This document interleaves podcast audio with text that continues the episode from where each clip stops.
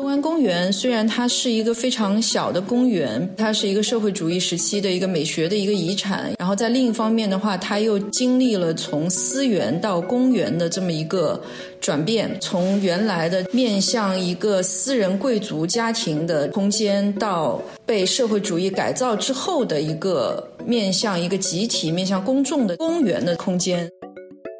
我觉得上海的城市更新速度是令人诧异的快和巨大的，所以很多的历史在这种城市更新中被埋在了最下面的那一层。最下面的那一层，可能你也很难就是通过日常的观看去获得信息。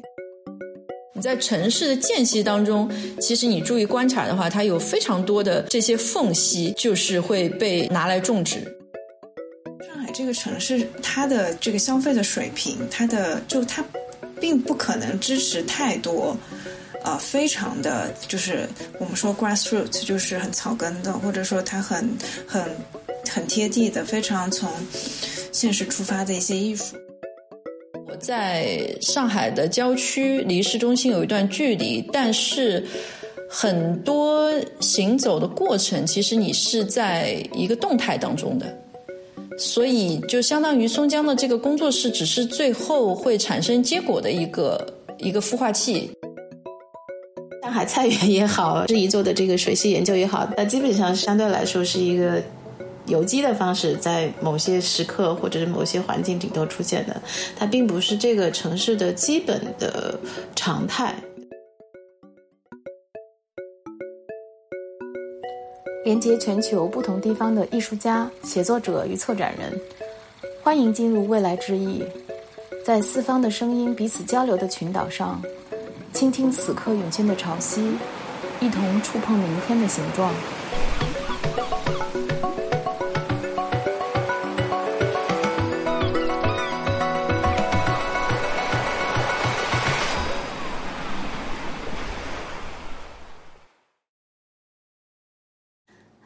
大家好，呃，我是叶莹。然后今天我们这一期的这个未来之翼，我邀请到的两位参与者，一位是艺术家崔杰，一位是策展人钱诗怡。他们最近在从十一月份开始呢，都有一些自己的艺术项目正在上海展开。呃，崔杰这边上海西岸美术馆正在展出他的呃个人项目。礼物，然后另外就是在十一月份，也是在上海艺术周呃开始的时候，钱诗怡他他和龙心如一起共同策展的展览，呃，无声之后正在明当代美术馆展出。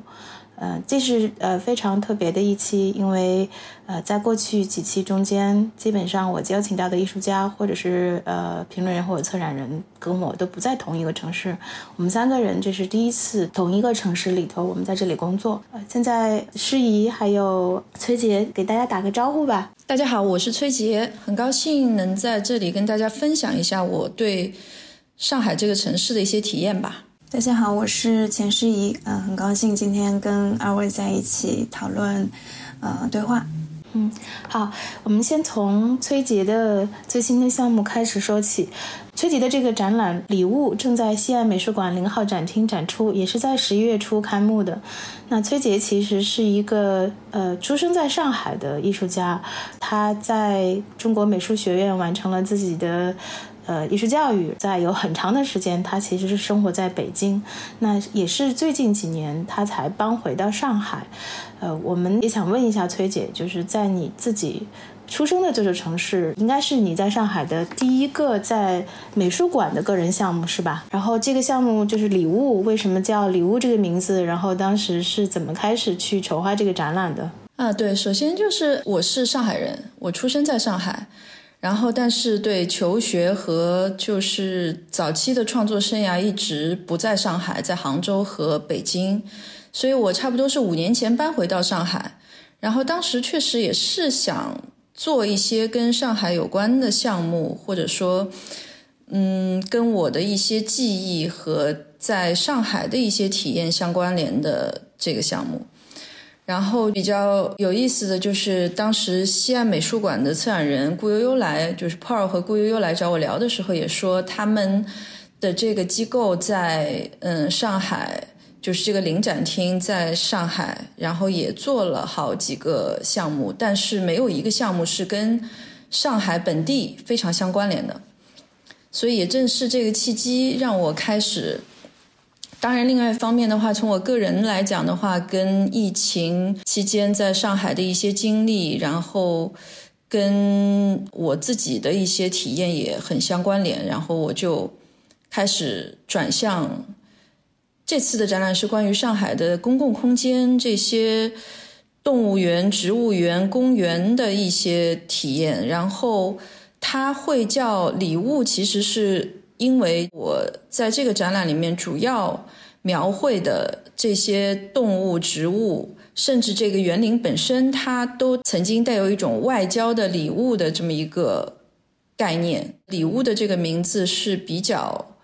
简洁和明确的，能够表达出这个展览的一些中心的。对这一系列作品是搬回到上海以后开始进行的创作吗？啊，对，这个展览里面的这系列都是搬回上海的一些创作，并且这里面大部分的作品都是跟上海的公共空间密切相关联的。然后就比如说展览的设计理念，就是展厅的展墙的这个设计是跟这个上海的东安公园紧密相关联的。呃，东安公园其实清代是一个张姓私园，然后建国之后改为了东安苗圃，然后在差不多一九八三八四年的时候。就是这个苗圃被改建成东安公园，并且面向公众开放。然后，因为我的这个展览里面很重要的一个想法是关于这些上海的这些公共空间是如何被建造出来的，并且在跟它的就是跟上海的历史，比如是它之前的这个租界的历史啊，然后在或者这个过程当中的一些。经历过的一些战争和就是改革的这个历史相关联的期间，这些空间不断的被打开和关闭，然后在这个过程当中，这些动物、植物是怎么在这些空间当中被被交换、交流和迁移的？然后当时就觉得，这个东安公园虽然它是一个非常小的公园，并不是那么出名，但是第一方面的话，它的这个。呃，语境，你可以说它是一个社会主义时期的一个美学的一个遗产。然后在另一方面的话，它又经历了从私园到公园的这么一个转变，从原来的面向一个私人贵族家庭的空间，到被社会主义改造之后的一个面向一个集体、面向公众的这么一个公园的这么一个空间。所以在这个过程当中，就是这个。空间内的植物、雕塑，包括它的一些小的庭院的一个建筑，包括它的这个空间的本身，都经历了很多的这个变化。然后，这种现代化的这种改改造，一方面是美学上的，然后另一方面也跟这个。嗯，上海的人口规模的这个改变相关联，所以我从展陈上面其实是以这个东安公园为蓝本做了一些规划。然后另一方面的话，从作品来讲的话，它就是有关于这些空间中的，比如说我作品里面我有画到了长颈鹿。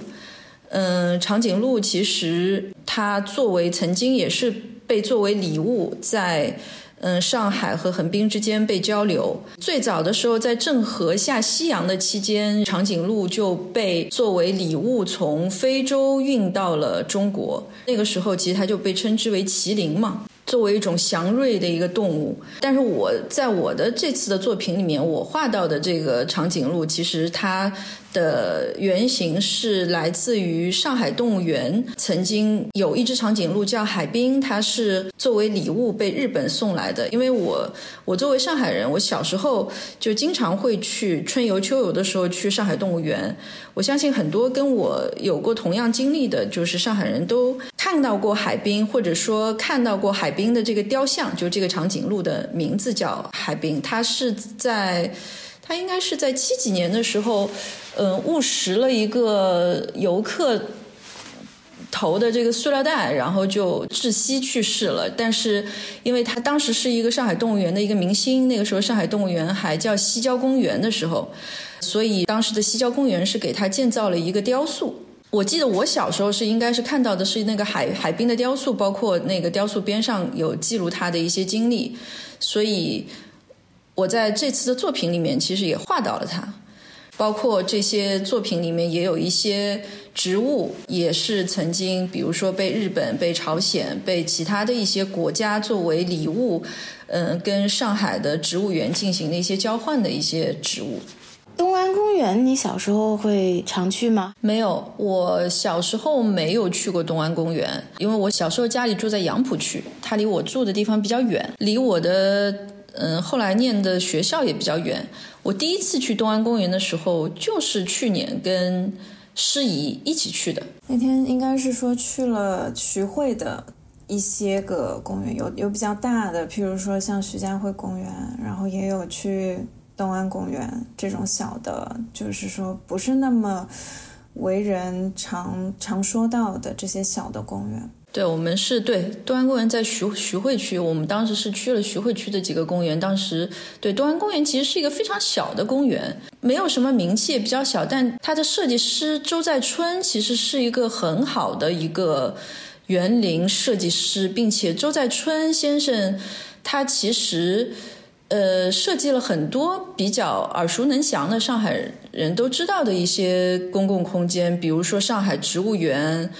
龙华烈士陵园、人民广场，然后像世纪公园，其实都是他参与设计或者主持设计的一些公共空间，包括日本横滨的上海友谊园啊，就是当时是也是上海政府作为礼物送给日本的一个公园，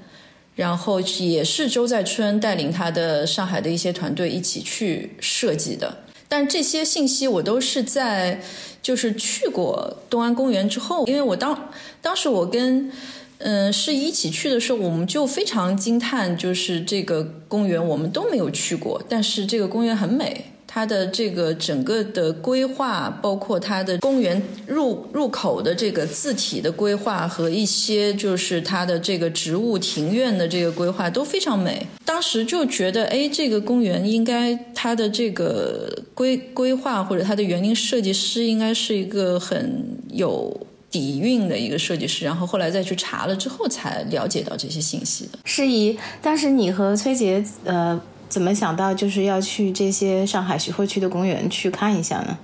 我们当时其实也是有一些共同研究兴趣吧，因为崔杰也在做这一系列的创作的一个前期的调研。因为我也是上海人嘛，所以其实就像是崔杰刚刚提到的，在城市空间的角度作为一个历史的见证的这个过程，其实也并不是特别的了解。然后包括公园里面，它会。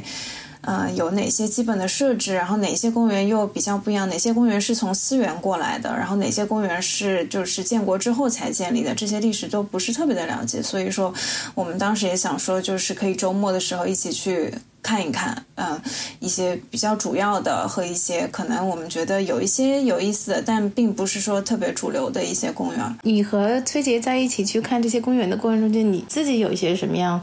嗯比较有意思的发现？我觉得。我后来发现，就是其实就是包括那个崔杰有一本《上海园林志》嘛，就我后来就是去索引，去从一个就是非常索引的一个编目的角度。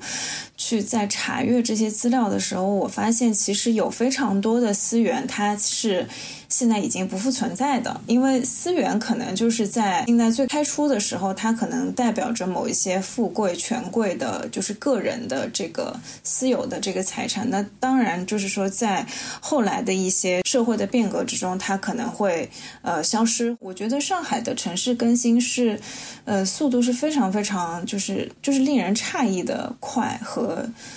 和巨大的，所以就是说，很多的历史在这种城城市更新中，它都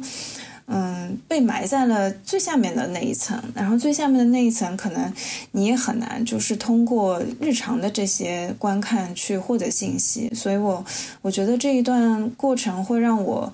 嗯。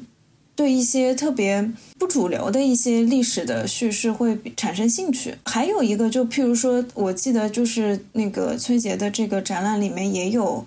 也有呃，我忘记是哪个公园了，因为就是有一个公园，你说是就是在九几年还是八几年的时候有一个台风还是还是暴雨，就是淹没的。四九年的时候，人民公园，呃呃，更早的时候，对，那就是说，它对于上海的这个气象的历史也会会有一些涉及，就是跟我们都现在比较关心的这个本本地的这个生态的历史也会有关系吧？就哪一些东西它会。就是经过这些自然气候的一些巨变被带出来，然后哪些东西会跟着这些，嗯，自然的的呃历史而被带走？那这些东西是我们现在就是比较感兴趣的。嗯嗯，我还记得我跟那个。我跟诗怡在一开始去逛公园，本身这个行为其实经历疫情之后就是蛮治愈的一个，因为我我住在松江嘛，其实但是我跟诗怡主要是逛那个城里面的公园，就是市中心那些公园，比如中山公园啊，比如说一些人民公园啊。就我记得有第一次还是第二次，我们逛的时候，我我们是先去了那个中山公园。我们上午去了中山公园，然后看到了那个中山公园里面有一个四不像雕塑的一个仿制品。然后当时在拍照的时候，那个四不像的这个雕塑，它的边上是靠了一个非常就是满头银发的一个老太太，就是靠在那儿看她的手机。然后我还拍了这个照片，还跟他有聊天。然后当时我们下午就去了，就是离中山公园不远的边上是应该是刘海粟美术馆，看了那个丁怂的一个摄影展。然后当时丁怂的摄影展里面有一张照片是关于一个呃民国时期的一个一个京剧名伶，是叫潘潘雪潘雪海。潘雪燕还是潘雪？潘雪海是潘雪燕，我要再去查一下。就是他年轻的时候穿着旗袍，就是以一个非常民国的姿势靠在这个四不像雕塑，但是他当时靠的是呃原始版本的四不像的雕塑上面。我后来跟诗怡就一直把这个行程安排为上午去公园，然后下午去上海的这些公园周边的这些嗯嗯公共的美美术馆啊，这些博物馆啊，就是看这些看看一些常设展览，或者看一些其他的一些一些摄影的一些摄影展览。刚刚说到了四不像雕塑，我们同时在。拍到了他的两组照片，一组是关于他在民国期间的历史当中的，就是民国的一个少女以民国的一个姿态，和就是她的这种肢体语言和这个雕塑的一种互动，或者跟雕塑的一个合影。然后另一方面是我们在现在就是看到了一个一个嗯现代的一个老老太太，她以一个现代的一种姿态，一种看手机的一种倚靠的这种方式，或者一种现代的表情，去和四不像雕塑的一个合影，或者说它的一种互动的这个关系，就会让你觉得，哎，就在这个行程当中，至少在我个人看来，是把这个上海的一些历史和上海的。不同时期的这种，呃，公共空间当中，这些人和这个这个公共空间中的这些雕塑和植物是怎么产生一些关联的？就这个会让我觉得很有趣。嗯，实际上就是从修建这个公园开始，然后它里头。嗯，它出现的刚才说的，不管是像中山公园里的四不像啊、铜钟啊，它可能时间也跨越了上百年，但是它身边的这些呃日常生活，就这个城市里的日常生活，在这个呃不变的物件旁边，其实已经发生了很大的变化。嗯，你们小时候会经常和家里人去逛公园吗？会啊，反正我小时候我记得。除了学校安排组织的这些活动，春游、秋游的这些活动之外，小时候的娱乐生活就是父母会带你去逛公园，然后并且这个行程本身它是有一些范本的，就是公园门口会给你买零食，就基本上是在棉花糖和糖人之间做一个选择，然后你就会举着这个棉花糖和这个糖人，开始你这个今天一天的这个公园的这个行程。就是主要是吃，等就吃完了这个门口买的这个这个糖人之后，你的这个在公园里面基本上就一般来讲就走到了这个儿童游乐场的这个区域。然后就是会开始进行一些游玩。反正我我个人的那个记忆当中，就是在小时候逛公园的时候，记忆最深刻的就是这两部分吧。等到游乐场，嗯的游玩结束之后，一般是碰碰车和和骑骑那种那种旋转木马吧。然后等这个做完之后，就基本上就进入了我父母需要休息一会儿的这个时候。还有一部分就可能更多的记忆的，就结合到你的对于气味，对上海童年时候的这种气味、空气，或者说一这种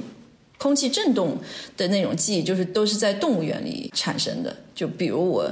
我现在还能记得，就是说我小时候去。动物园去猴山，在靠近猴山的时候，你的这种气味的这种记忆。但其实我这次去再逛到这个动物园的时候，那个气味反而没有了。因为猴山是在呃上海动物园吗？我其实都不太记得我小时候逛的那个猴山在哪儿，就是可能。可能是杨浦公园，应该是我离离我家里很近的一个公园。然后我就印象中对那个猴山的味道特别敏感，就是我就感觉我一闻到那个味儿，我就知道就猴山的部分要来了。对，而且我是很喜欢，我小时候是很喜欢看猴子和老虎的，然后它们都是有气味的，在我的记忆里面。诗怡比较巧的一件事情就是我我也是呃小时候主要的时间都在杨浦长大。嗯，如果不是杨浦的话，就是呃虹口、虹口和闸北，就是所谓就是上海的东北角。然后我发现，就是今年，就是我跟崔杰去重新再去，嗯。可以说是相对比较系统性的去走这些公园的时候，我我发现唤起了我小时候的一个非常微弱的记忆。因为我小时候对于公园的记忆其实不是很有记忆点，但是这次唤醒我的一个记忆，就是也是我记得也是在杨浦公园，就是有还有那个大象滑滑梯。因为我记得我小时候玩过的公园里面是肯定是有大象滑滑梯这个东西的。然后后来我们还说到这个，就是说。大象滑滑梯的这个这个设计，还有就是它存在的，它存在在哪几个公园里边？我们好像还有提到这个这个这个，稍微有讨论到一点。嗯，最近呃两三年也可能是跟疫情有关系。我记得 BTR 好像还写过一本小书，上海的作家，包括他也拍了一些照片，就是在上海的复兴公园。我是一九年从北京搬到上海的，我对上海的印象就是，我觉得上海的。在市区里头的公园的密度特别高，这个跟我在北京的生活经验很不一样。呃，北京也会有的，比如我隔段时间我会去，呃，因为我离日坛公园不远，所以我每次从外地出差回到北京的时候，我周末喜欢做的一件事情，可能我就在日坛旁边找一两家餐厅，吃完饭之后，可能会在日坛溜达小半天儿，因为那边的松树。还有包括红墙，然后整个感觉会让人特别有一种回到这个城市的感觉。它是有一点仪式感的，它那个环境和周围日常的环境会很不一样。然后你觉得是一个完全有点跟这个城市的日常生活间隔的一个环境。但是到上海也很不一样，就是以因为以前我们的办公室在 K 十一，然后旁边楼下。呃，穿过去就有一个公园，然后每次中午的时候，呃，吃完午饭就会到公园里头去转一下。然后后来我们搬到了建国中路，发现离我们办公室大概不到呃六七分钟，居然有这么好的一个地方，就是离复兴公园。嗯，复兴公园，我第一次在一个市区里头。看到一个那么大的一个公园，后来我查了一下，复兴公园是目前来说，呃，应该是中国最大的一个法式园林，也是应该是呃整个租界最大的一个公园。在疫情的时候，特别是最紧张的那几个月，我们基本上在上海去的地方，基本上就是家和办公室。然后第三个地点可能就是中午的时候，可能吃完午饭以后可以去复兴公园坐一坐。然后发现有很非常多的植物，不同时代留下的建筑，比如说。呃，那里头有马克思和恩格斯的这个雕像，但是也会有那种呃西式的这种女性的形象啊，也会有冬天还会开花，有那么多那个八角金盘。我在复兴公园里头才慢慢的就是体会到，呃，上海的它的呃，你看你们刚才说的，就是在一个公园里头可以看到一个历史它的严格，就是不断的变化的过程，在一个区域里头把它浓缩了起来。而且还有一个特别有意思的地方是，嗯，我觉得上海的公园里头有很多，呃，平时都会看到很多老人家，就是是大家其实蛮重要的一个休息和公共生活的场所，嗯。他们有时候会在那儿跳舞啊，或者是会看到他们在那儿聚会，这个是，呃，我觉得让我对上海这个城市有了一些，就是跟他的刚才说的日常生活，还有包括人的这个呃生活状态，有了一些比较感性的、感性的那种体验的，就比较集中的地方。这个是我。以前来上海的时候，其实蛮少会仔细去关注的。反倒是说，让我对上海的日常生活有了更多了解的，其实是在上海的公园里头。嗯，尤其是这几年，又是因为呃出去的地方比较少，反而是在当地待的时间久一点，那可能就是这个公园。嗯。我觉得可能公园还有一个功能，就像是你刚刚说到，你在公园里面会看到，呃，很多呃，可能主要是老人吧，可能也有一些其他的群体，他们在一个休憩状态中的一个姿态，或者说是怎么样。其实它还有一个很大的就是功能，因为它是一个公共空间嘛。那其实我觉得，就是上海的。呃，公共空间其实非消费型的场所是比较少的。当然，就是说这两年，呃，上海你可以，嗯，可能你们都也比较熟悉，就是它有建很多的那种街心的口袋公园嘛，所以它可能就是要去丰富这些就是非消费型场所的这个公共空间，因为那个是可能让真正就是说生活或者说工作在这个城市的人，他，呃，在这个城市里面，他的生存会更。会更有意义的一个地方，因为就是上海有非常好的就是消费型的公共的场所，但是它其实非消费型的场所是比较少的，所以就是说你在里面能看到的更多是，嗯，公园里面你看到的是大家非常就日常的一些一些行为吧，嗯。因为上海是一个高人口密度、高居住密度，然后还有一个是高度、高速运转的一个超大型城市。那实际上在这里头找到这种人可以稍微休憩一下的地方，然后或者是说能够互相之间能够有所往来的地方，其实是并不是特别多的。嗯，那有有了这些公园的话，其实是它能够创造一些和我们的主流的公共空间不太一样的地方。对，特别是你刚才说的这个非消费性的，因为大部分的公园基本基本上公园是不收费的嘛。然后，呃，因为在崔杰的这个展览里头，还有一个比较有意思的地方，除了这个呃公园之外，还有一个上海菜园。然后我去。呃，去崔姐在松江的工作室的时候，发现她也，她的确是在阳台上种了不少菜。然后，对这个菜园，这个也是可能是大家会特别有有一些很比较独特的体验吧。我想去年，呃，那几个月我们被关在上海不能够出门的时候，的确在家里头什么就是。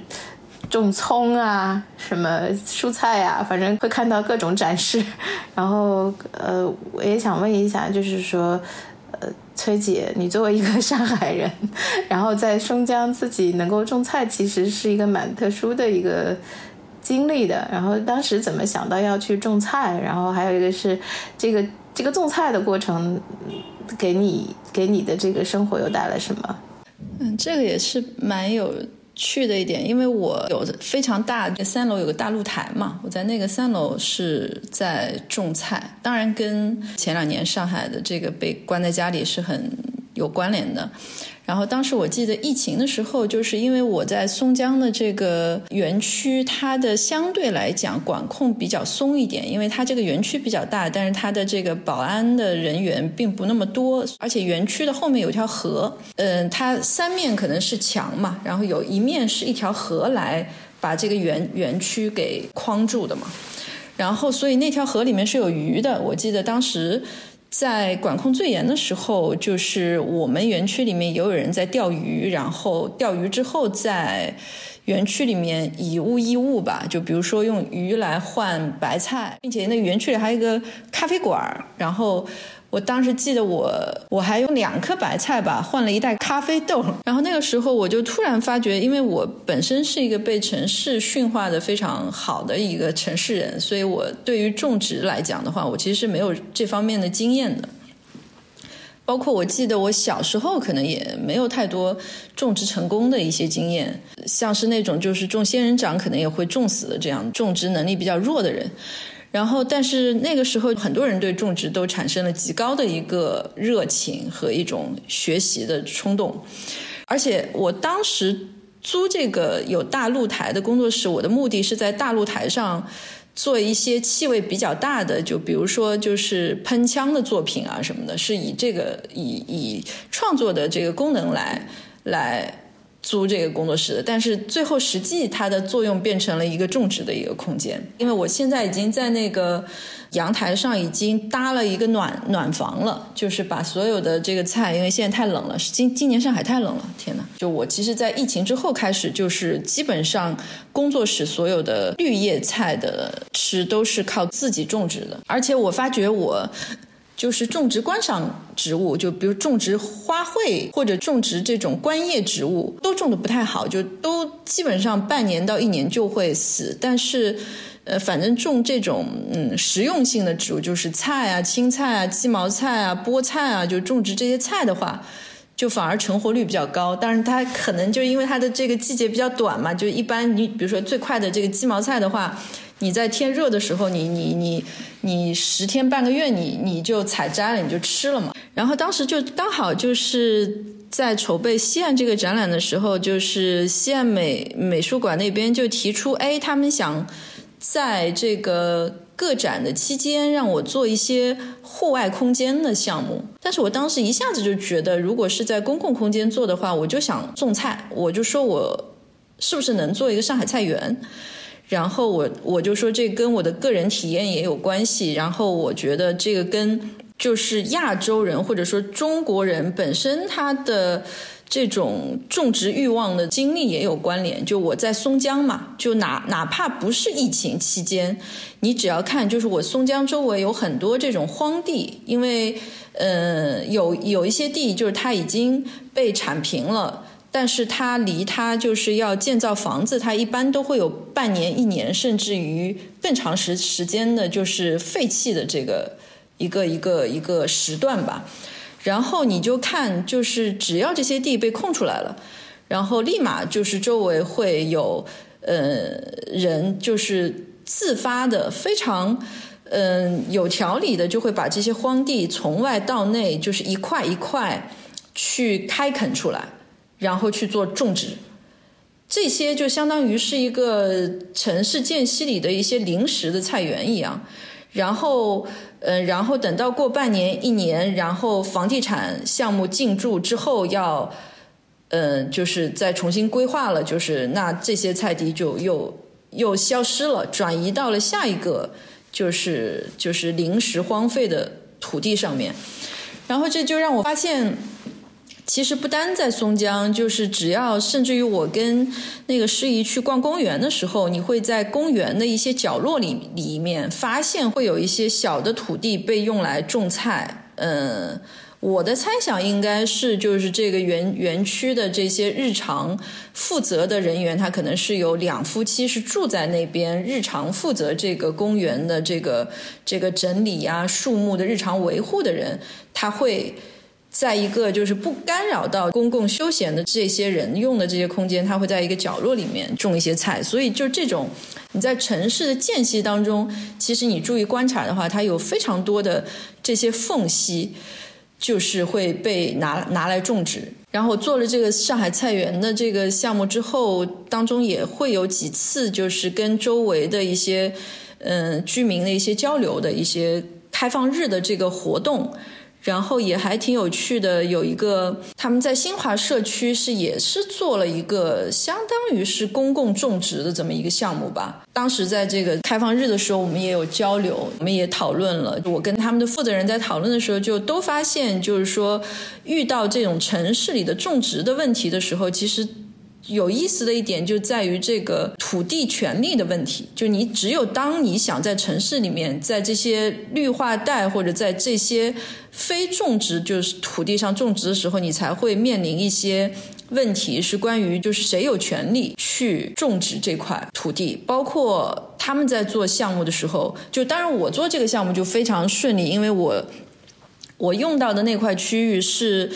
嗯，西岸美术馆门口的种植行道树的这个区域嘛，西岸美术馆跟西岸的政府的沟通就会非常顺利。那如果碰到像新华社区，他们要在就是他们的小区里面的一块土地上。就是做这个种植的这个这个公共项目，就是社区项目吧。那他们面临的就是说，他们要跟街道、跟不同的部门去沟通，那么就牵涉到就是这种土土地权利的问问题。为什么？呃，你有权利种植，然后你的这个你你的这个种植又会给周围的人，或者说给就给这个小区带来一些。怎么样的问题？嗯，是一，你去看了那个崔姐的项目吗？我怎么感觉我我可能去开幕的时候是晚上，所以我没看到。但是我有观赏过崔姐工作室露台，但我不知道她现在已经有暖棚了，又升级了。对啊，对我刚才正要问，因为上次去的时候还在是还还没那么冷嘛。哇，最近这两个星期，就特别是这个星期冷爆了。这个在户外估计这个植物是很难很难安然过冬的。对，太冷了。对，今年特别冷，天哪！你觉得当时跟他们讨论，就是把一个菜园。放到美术馆的其实是美术馆的公共空间，对吧？它虽然是它的可以栽种植物啊，或者它自己的自己的用地，但实际上也是在美美术馆的公共空间外面。然后美术馆的策展人和美术馆馆方是什么反应？嗯，我当时聊的时候，跟跟他们的馆长陈安达，然后还策展人悠悠，嗯，Paul 那天也在对聊的。我觉得他们是很感兴趣的，因为。因为我当时跟他们聊这个项目的时候，其实还是从怎么修复城市与农村的这个生态裂隙的这个角度切入的嘛。然后当时正好是九月份到十一月，它有一个关于上海城市的一个关于生态的一个。大型的一个活动吧，就是邀请很多跟城市生态有关系的一些组织来做一些交流，然后所以他们就是听到我说要在美术馆门口种菜，就还是挺支持的。只是唯一当时讨论的比较多的是在于我，我想选择的那块地可能是在靠近马路的那边，但是他们觉得靠近河的这边的门口的这个地其实是他们更希望就是公众在那边聚集的，所以这也这也让我就是会就比如说我我作为艺术家的话，我在思考我要在哪一个，比如让我选择哪一个区域做项目的时候，我可能更多的是考虑的是关于。美学上的问题，这个区域怎么样来讲的话，它会更更明确和更更漂亮吧。但是从机构的角度，他会考虑的可能就是说，更从公共公众的层面上去考虑，他们就会更多的考虑，他们希望人流是往哪个方向走，然后人流从哪一个方向去进入这个空间，或者去。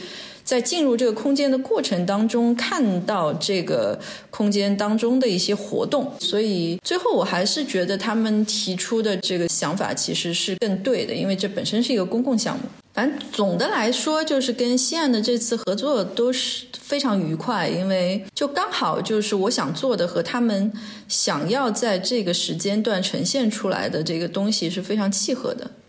然后包括他们的整个团团队在。项目落地的时候也都做得非常好。这让我想起来，就是其实，在疫情期间，然后我去过一次平山美术馆。平山美术馆在深圳的边上，他们有一个挺有意思的项目，是那个艺术家也是策展人叫沈瑞军，他在平山美术馆的户外做了一个项目叫自留园。然后那个自留园基本上他就是把当地的一些呃芭蕉啊，就是就是那种热带植物，它当时也是非常。比较随意的，就让它在那里自然生长。然后我去的时候，其实已经看到那些植物长得已经非常的茂盛了，在整个的这个美术馆的户外。然后刚才呃，刚才听到呃崔姐讲到这个呃上海菜园的时候，其实是我也想到，其实可能对于美术馆来说，呃，怎么去在。我们原来想象的就是美术馆的公共项目也好，还有包括这个公共空间也好，它会用什么方式来重新去做这些呃项目的组织，或者是重新去看待呃在这个空间里头呃艺术家做的做的这些项目和公众的关系。那我想反过来问 Sam，因为你一直都是在明当代美术馆做策展人的工作，从今年开始你在做一个。呃，叫景观生态和基础设施网络的这么一个，嗯，不是以展览为主体的这么一个艺术项目。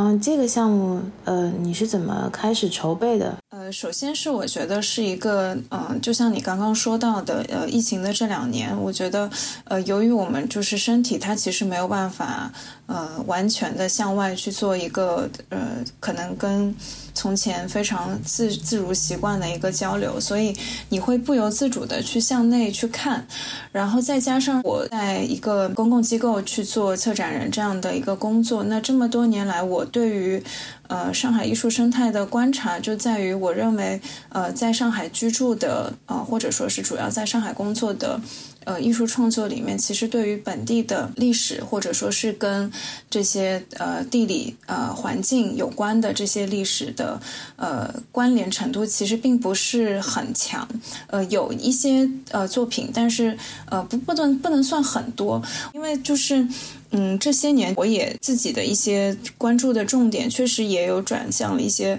呃跟地方知识有关的这样的呃研究和创作。这个创创作指的可能是就是说呃协助艺术家或者说是去建立这个对话的这个创作形式。我可能有呃放到这个重心上，那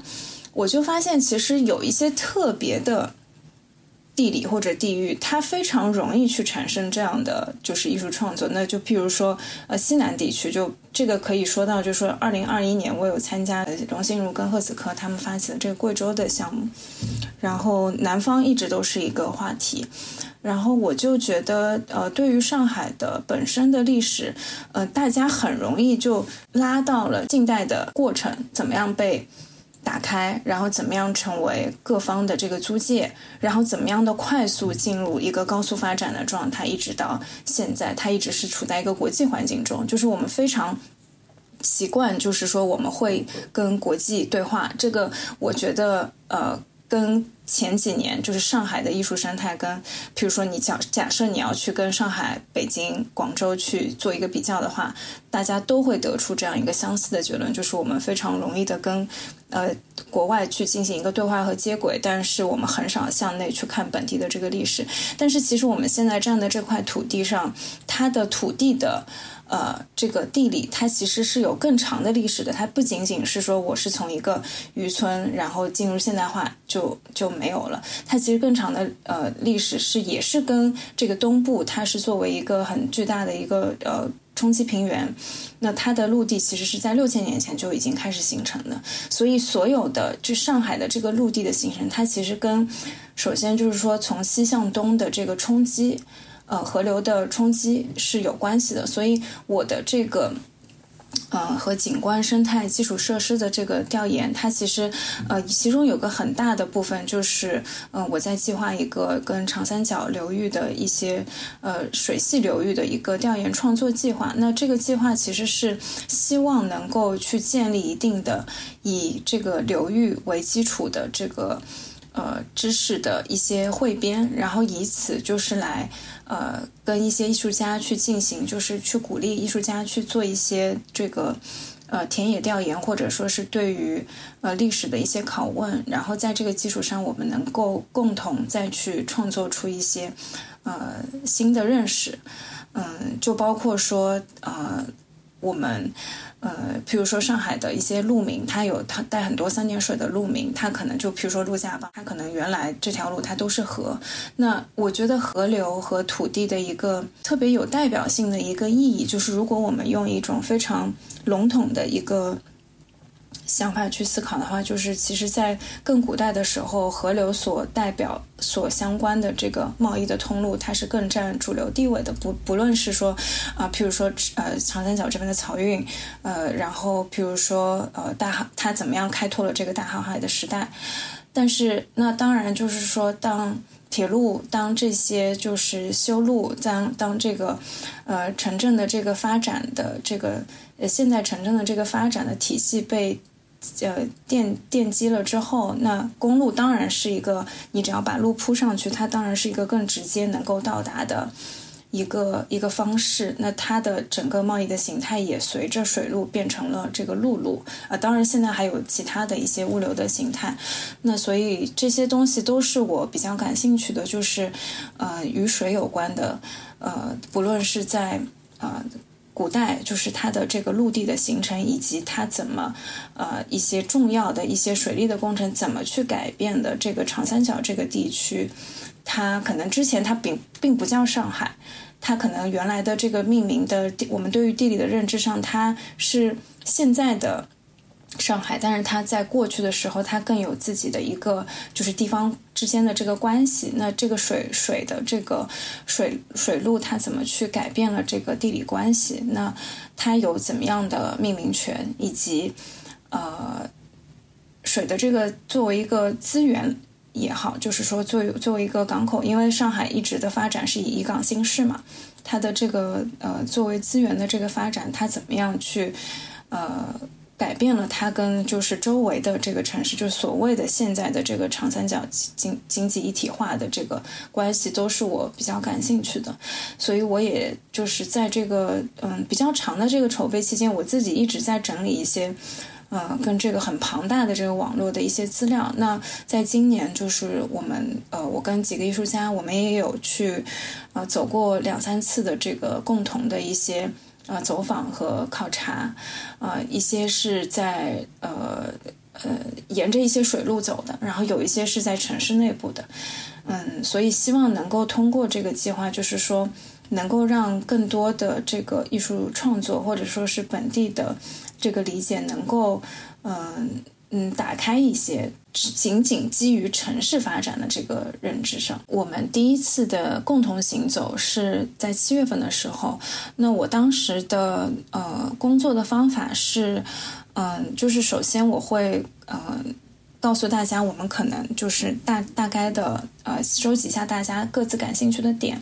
然后我我们会划定一个大致的范围。就譬如说，我们今年的目标是，呃，可能今年起的。呃，一年的目标是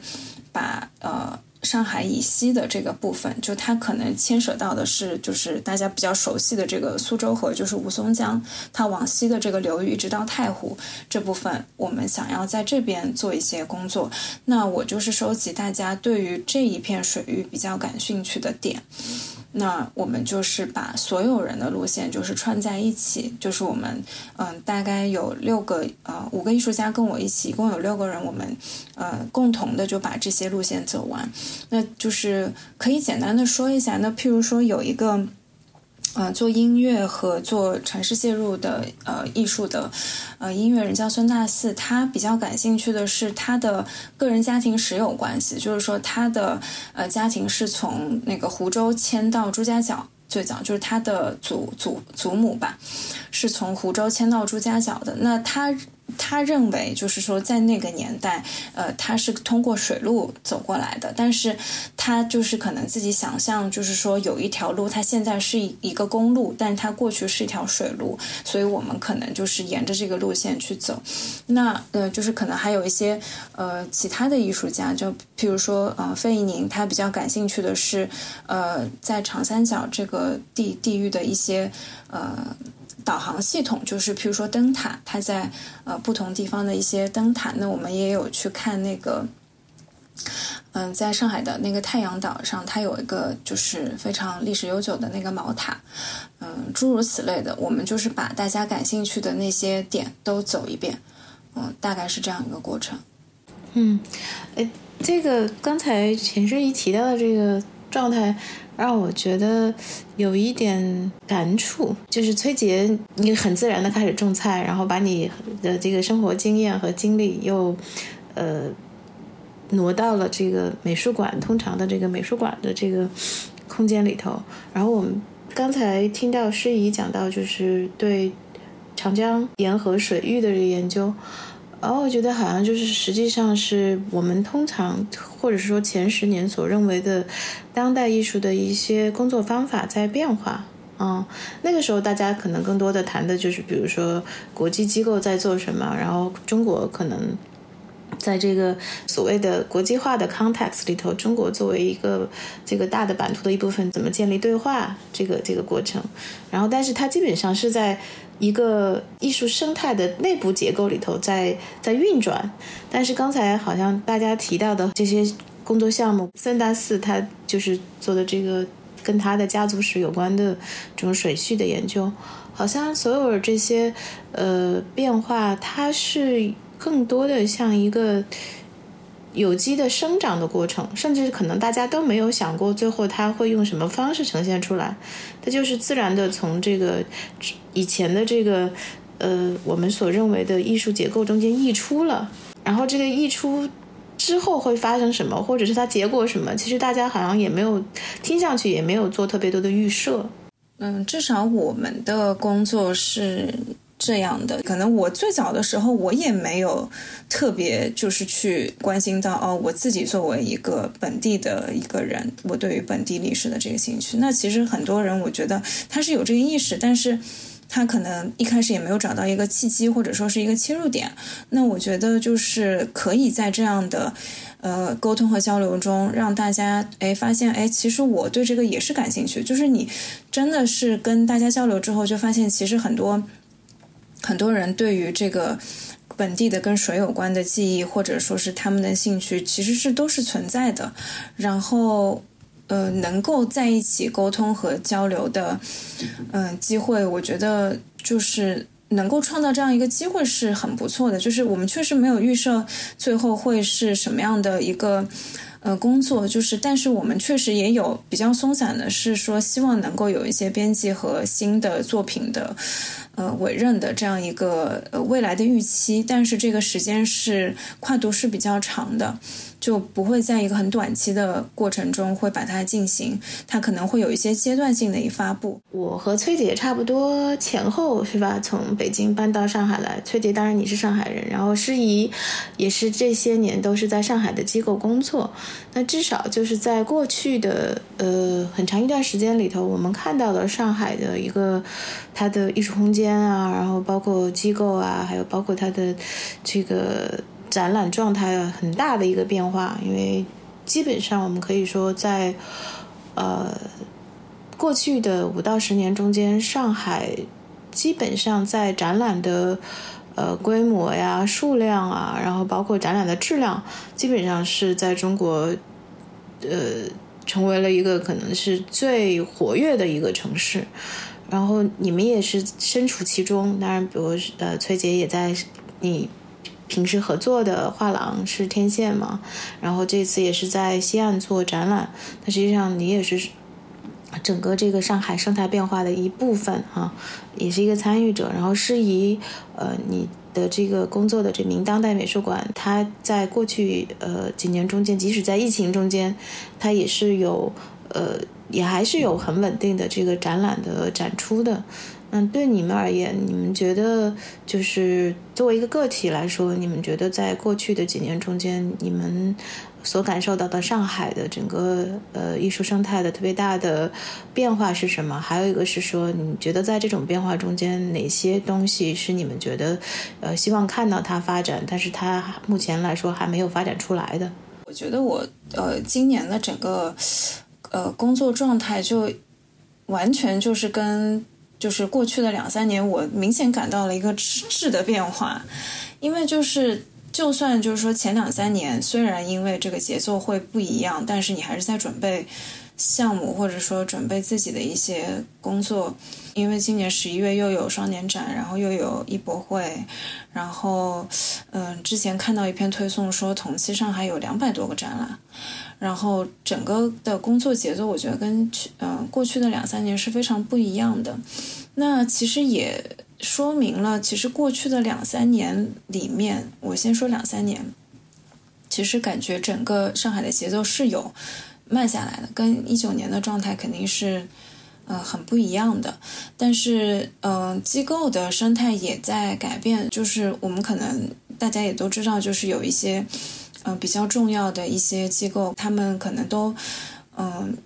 就可能会面临到一些问题。那，嗯，我自己的感觉是，我有看到一些比较有意思的就是可能自己新创立的一些呃空间，就是譬如说，它可能是它也是商业的空间。我印象比较深的就是像呃林植做的那个 Linseed 嘛。这个是我就是印象中，上海这两年就是呃新新空间里面，我觉得算是比较有意思的，因为它就是也是长期的在这个上海的这个艺术工作者，但上海整体的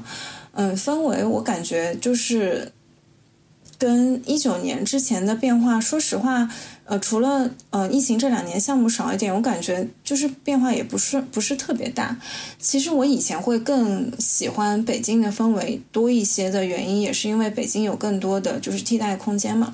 呃，在更早期一点的时候，那它可能项目发生的呃方面，或者说是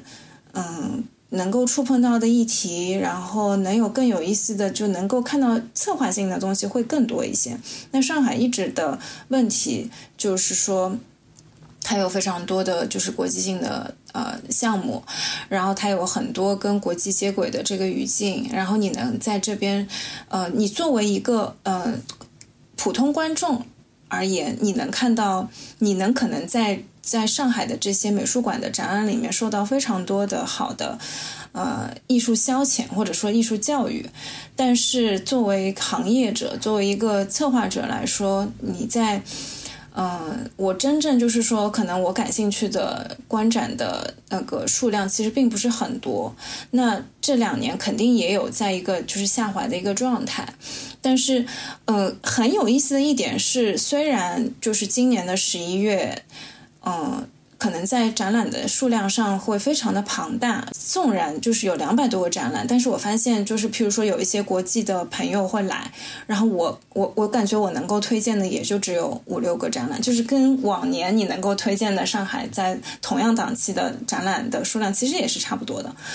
嗯，这个可能是我的观察吧，就是我我特别。我在很早就是在机构的工作里面就发现了，就是可能在上海的一些，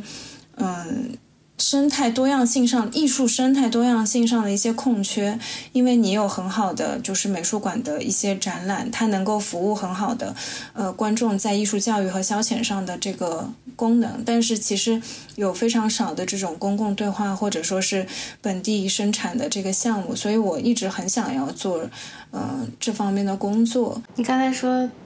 有五六个展览可以跟朋友们推荐，你会推荐哪五六个？我推荐当然就是嗯外滩美术馆的两个项目，我都肯定是会推荐，就是谭静的那个个人项目，以及呃新加坡艺术家 Shubigi Rao 的个展，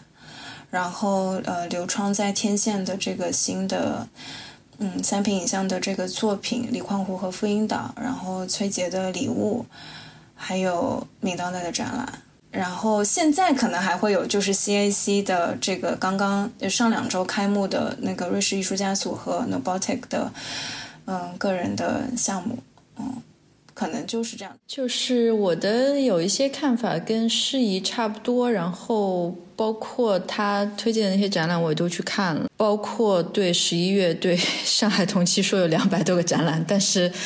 大部分展览你肯定都是不可能去看，你也不知道的。但是我在这个当中，我可能从北京搬过来之后，我想说的一点，但这是我个人的一个看法。我其实之前一直知道上海是有最好的观众，就是上海真的是有非常多不同层面的非常有好奇心，并并且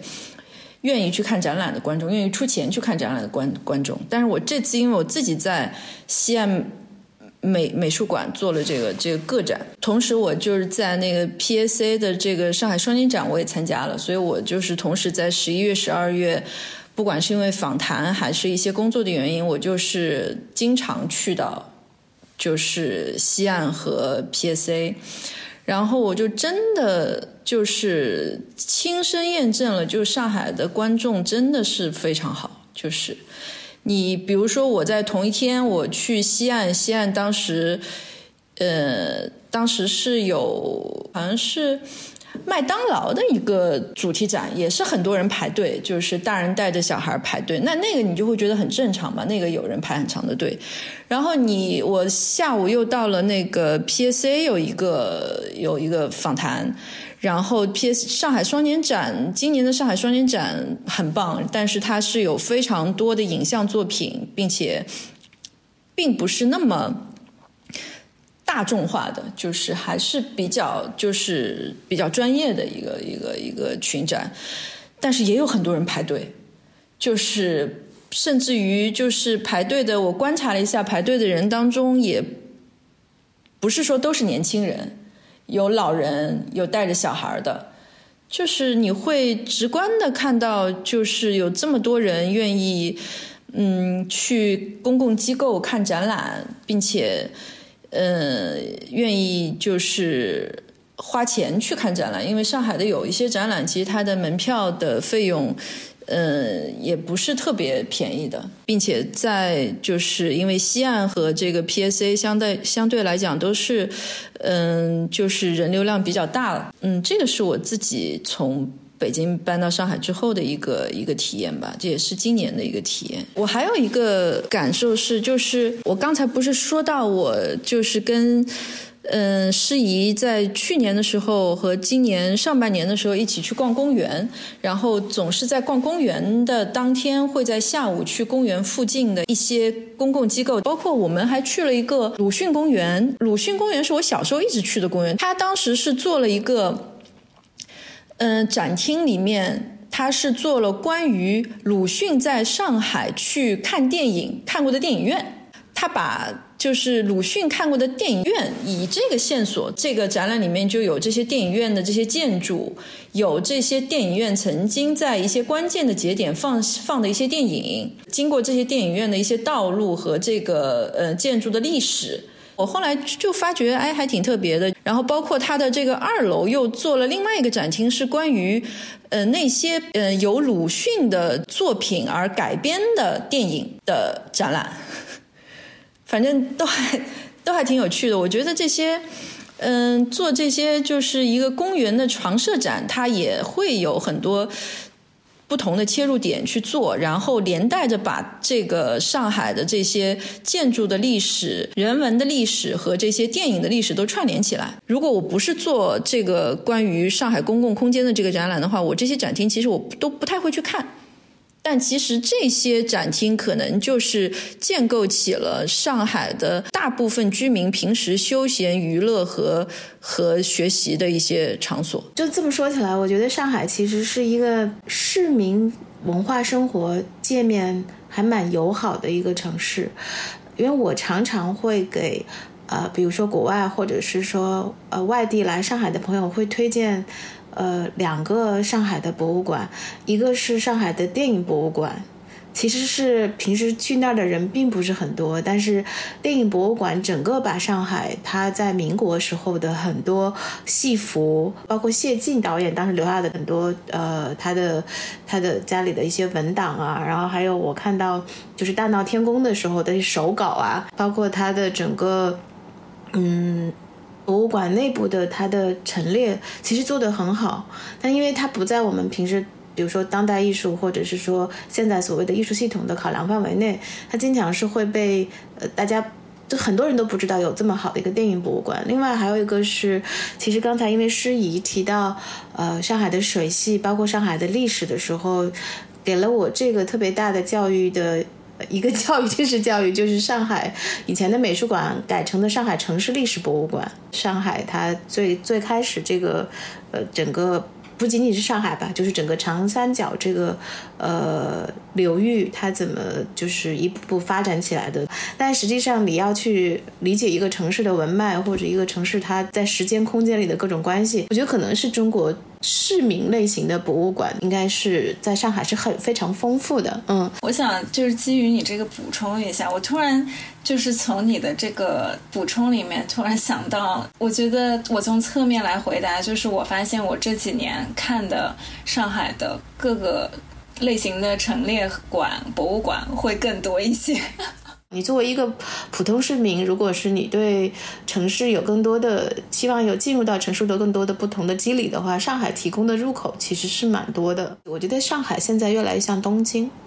就是如果是在亚洲找一个城市相比较的话，说到这个艺术环境，因为你去东京的时候，印象特别深的是，就是你刚才说很多不同年龄人年龄层的人去看展览嘛，你就去东京国立博物馆。哪怕是我春节去的时候，就经常是人潮汹涌的，看到都是都是退休了以后的这些老先生、老太太，甚至包括他的那个国立西洋博物馆，每年都会有特别大型的西方的呃古典艺术或者是呃现代艺术的展览，然后观众也很多。但是东京也是一个对所谓的当代艺术的创作主体不太开放的城市，其实是除了很少的几个，比如。除了再比如说莫瑞对森，但是实际上东京就是森，其实是也是你你甚至不能把它当成一个东京的博物馆，它更多的是它把自己定位在一个是很就是它面向国际的一个可能一个私立的博物馆，然后其他的呃跟当代艺术有关的呃机构或者是说呃。空间其实也很少，包括相关的画廊都不是特别多。嗯，它整个来说，其实东京更像一个，它很很注重，比如刚才说的，就是比如说它的呃有面向呃市民的，然后包括有教育特点的，但是它整体来说，它对于这个所谓我们刚才认知到的这个这个。跟艺术生产或者原创有关的这种相关的活动和展示其实是不多的。嗯，这么说是对的，但问题是上海还是以市场为导向嘛？东京应该没有那么在，我是说在当代艺术上没有没有那么倚重这个市场的比重嘛？就我觉得，当然中国中国的这个。嗯，当代艺术生态有，就是非常大，它的自己的一个特有的标签嘛，就是就是基本上是就是民营的、私立的这个成分会比重占比重非常大。那它没有办法，就是像你说展开它的创作主体的一个很大的一个原因，可能就是，嗯，首先我觉得上海这个城市它的这个消费的水平，它的就它并不可能支持太多。呃，非常的就是我们说 grassroots，就是很草根的，或者说它很很很贴地的，非常从现实出发的一些艺术，这个是我觉得没有办法去否认的一件事情。因为你要如何去呃生存，嗯，为什么大家的工作室都在松江嘛？就是肯定也是有它的原因的，就是城市太贵了。另外一个，它非常的和市场接轨，那它也会。会在某一定程度上，这个市场导向它会决定它的生态的那个多样性就会比较比较没有那个多样性，就会比较统一，大家的面向会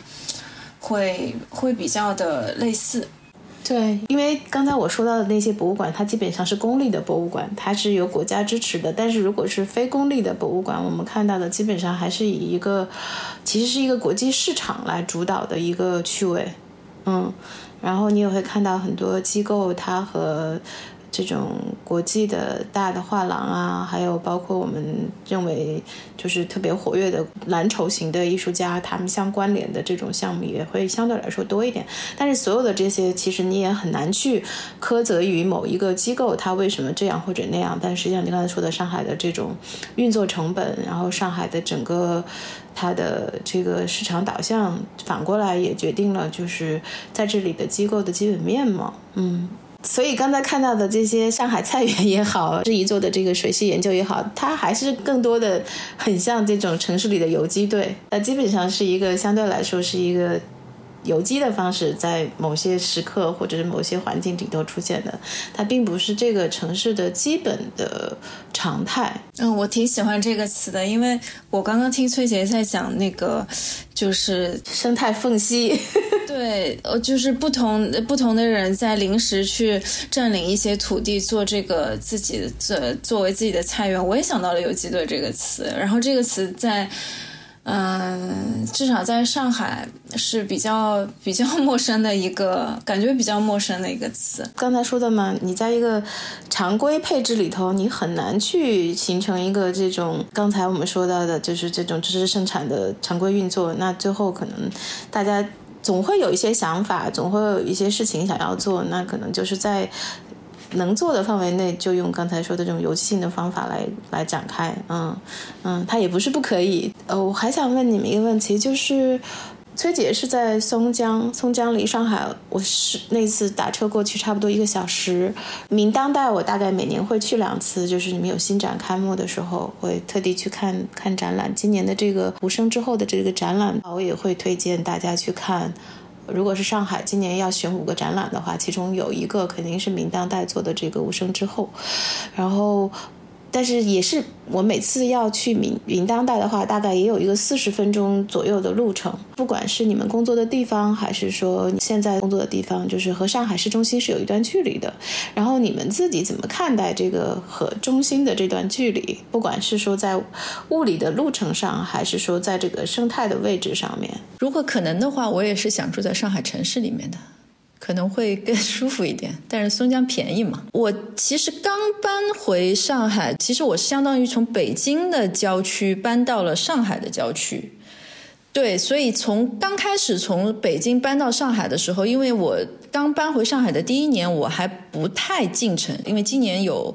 很多原因，就是因为有城市里有展览的原因，所以我经常进城。包括明年，我也有跟诗怡预约了明年关于他的这个上海的水系的这个行走嘛。因为我觉得他的这个行走安排的特别好的一点是，他连接了很多不同的领域。就除了地域上的之外，他还有去参观一些水厂。之前你还跟我说过，那个同济大学的，就是关于海洋生物，就是一些呃系统的一些教授和他们的一些办公室和实验室的一些参观。然后反正会让我也很感兴趣。然后这也让我想到我今年的一些状况，让我想到我在上海的郊区，离市中心有一段距离，但是。很多行走的过程，其实你是在一个动态当中的，所以就相当于松江的这个工作室，只是最后会产生结果的一个一个孵化器。但是可能最重要的还是在那些，就在比如在我跟诗怡的这公园的行走啊，或者诗怡的这个水系项目的沿沿着上海水系的和上海水周边的一些城市和地区的一些行走啊。就你在这个城市当中的位置，其实是不停的在移动的，并不是因为你的工作室在哪里，或者说你的办公室在哪里，那么你跟城市之间就会有一个特定的距离。其实，在这个行走过程，在这个动态的过程当中，时间距离它就会变得很流动吧。嗯，我觉得你说这个移动的这个状态特别好。其实我还挺。就是羡慕你，就是你住在松江的。然后我说一下我吧，就是因为我是因为工作，就是呃在明当代美术馆。那它是在新静安，就是老闸北。其实离离市中心的直线距离也不算很远，但是由由于它在北边，也比较孤苦伶仃，所以可能大家每次去的时候会觉得有点远。然后我首先说一下，我先说一个比较笼统的。概念上面，我是不不那么喜欢，就是中心和边缘叙事的，因为我也不希望，呃，中心的叙事让一些边缘叙事变得就是边缘性，就是我也不希望去。制造一些所谓的边缘叙事。但是，呃，明当代在的这个老闸北，我觉得本身，嗯，在一开始建立的初期，在这几年的项目中，非常注重就是在本地的这个我说的这个本地，可能更在于它当地的历史。的一些独特性，我觉得排除中心边缘的这个呃方法去看的话，其实更想要看到的反倒是说，在不处在不同位置的不同的机构也好，呃，空间也好，他们基于这个本地的这个他们所处的这个社区，他们所处的这块土地，它原来的这个历史的叙事是什么样的？如果联系到刚刚说到的。呃，上海的艺术生态的话，我觉得嗯，多样性也是可以从这里去，呃，得到一个呃发展的。如果我们可以去做这样一个呃工作的话，每次我们这个呃播客到最后的时候，我都会带问大家一个问题，就是因为我们的播客的名字叫未来之翼，意思可能就是说对未来讲一个可能略微不同的故事。那嗯，我也想问到两位，就是你们从。不管是从个人而言，还是从行业而言，你们所期待看到的未来是什么样子？然后你们觉得是什么在塑造未来的形状？这个问题挺好的。天哪，在这个节点上考虑未来，我刚好我这个为了录音更好，我电我这个手机的这本书是那个想象的全球化。这个时候，在这个节点，这么多战争。以巴冲突，然后你想象未来，未来，未来最好没有战争吧。之前是有一个，嗯，策展人还是藏家来我工作室的时候，我们在聊的时候就在聊我的作品，就是因为很多人都说我的作品有一种未来感嘛，一种关于过去的未来感。然后就聊到，说就是说我之前就是比如说八零八八九十年代那个时候对未来的想象，或者说对于未来科技的想象，都是一种非常积极的。就你会觉得，哎呀，去就是去太空啊，就是对于这种太空旅行，对于这种嗯科技发展，都带有一种。向上的、积极的意义的想象，然后现在对于未来的想象都是恐怖的，就比如对于 AI 的、对于科技都都是会人类会被干掉的这种想象。反正我现在对未来的想象就是希望不要它不要变得太坏了，生态不要变得太坏了，然后不要不要有战争吧。自己呢？自己的话，作为画家的话，就是不要太早死吧。多画几年，对，因为画 画家就是我就想自己的艺术生命和自己的就是生理上的生命都可以稍微长一点吧。你说未来是有什么塑形的？我我我脑子里第一个反应，虽然非常不情愿的这个答案，就可能未来，呃，现在的未来就是由过去的灾难塑形。